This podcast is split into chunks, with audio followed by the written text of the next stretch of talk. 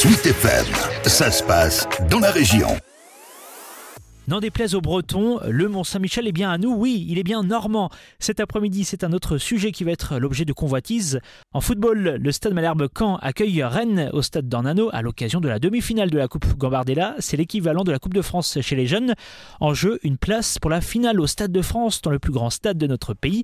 Caen n'a plus atteint ce niveau de la compétition depuis 21 ans. À l'époque, les Normands n'avaient pas eu l'honneur de soulever le trophée, battu malheureusement par Metz. Allez, revenons en 2022. L'attaquant du SMC, le Belge Norman Bassett, professionnel depuis quelques semaines, pourrait jouer un rôle clé en ce dimanche.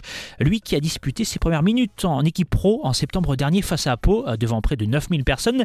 Généralement, le week-end, ce garçon de 17 ans évolue soit chez les jeunes en U19, soit chez les adultes en N2. C'est la quatrième division française l'idéal pour parfaire son apprentissage. C'est sûr, c'est sûr, mais après euh, j'ai eu beaucoup d'expérience en N2 par rapport aux adultes, c'est ça qui m'a beaucoup aidé. Euh, je remercie le club de m'avoir aussi fait monter parce que c'est toujours euh, difficile de faire monter un jeune et ça m'a beaucoup aidé, ça m'a pris une expérience et maintenant bah, je, suis prêt à, je suis prêt à tout donner, à gagner et, à saisir ma chance pour marquer. En tout cas en N2 c'est sûr que c'est pas la même chose qu'en U19, mais quand tu descends en U19 c'est plus un jeu, un plus beau jeu de formation, mais quand tu montes en N2 c'est plus le duel et etc. Quoi. Jibi Diao n'est pas surpris par un tel parcours, ce fin connaisseur du ballon rond est le responsable du recrutement au niveau du centre de formation de Malherbe.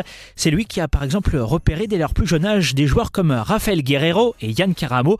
Écoutez Jibi Diao au sujet de la Coupe Gambardella. c'est révélateur quand même parce qu'on sait la difficulté de, pouvoir se hisser à ce niveau. C'est pas donné à tout le monde d'arriver en demi-finale de la Gambardella, mais c'est clair que l'objectif c'est de continuer à les faire progresser. Euh, on est focus toujours sur ça. La Gambardella c'est un accélérateur de la formation, mais euh, c'est clair que le, vrai objectif c'est de sortir le maximum de ces dans le monde pro quoi plus tard. Quand Stade Rennais, c'est cet après-midi dès 15h au stade Michel Dornano. C'est gratuit pour les abonnés, ceux qui ont la carte permettant de voir tous les matchs à domicile de l'équipe première en Ligue 2. Pour les autres, c'est 5 euros l'entrée à acheter à la boutique du club.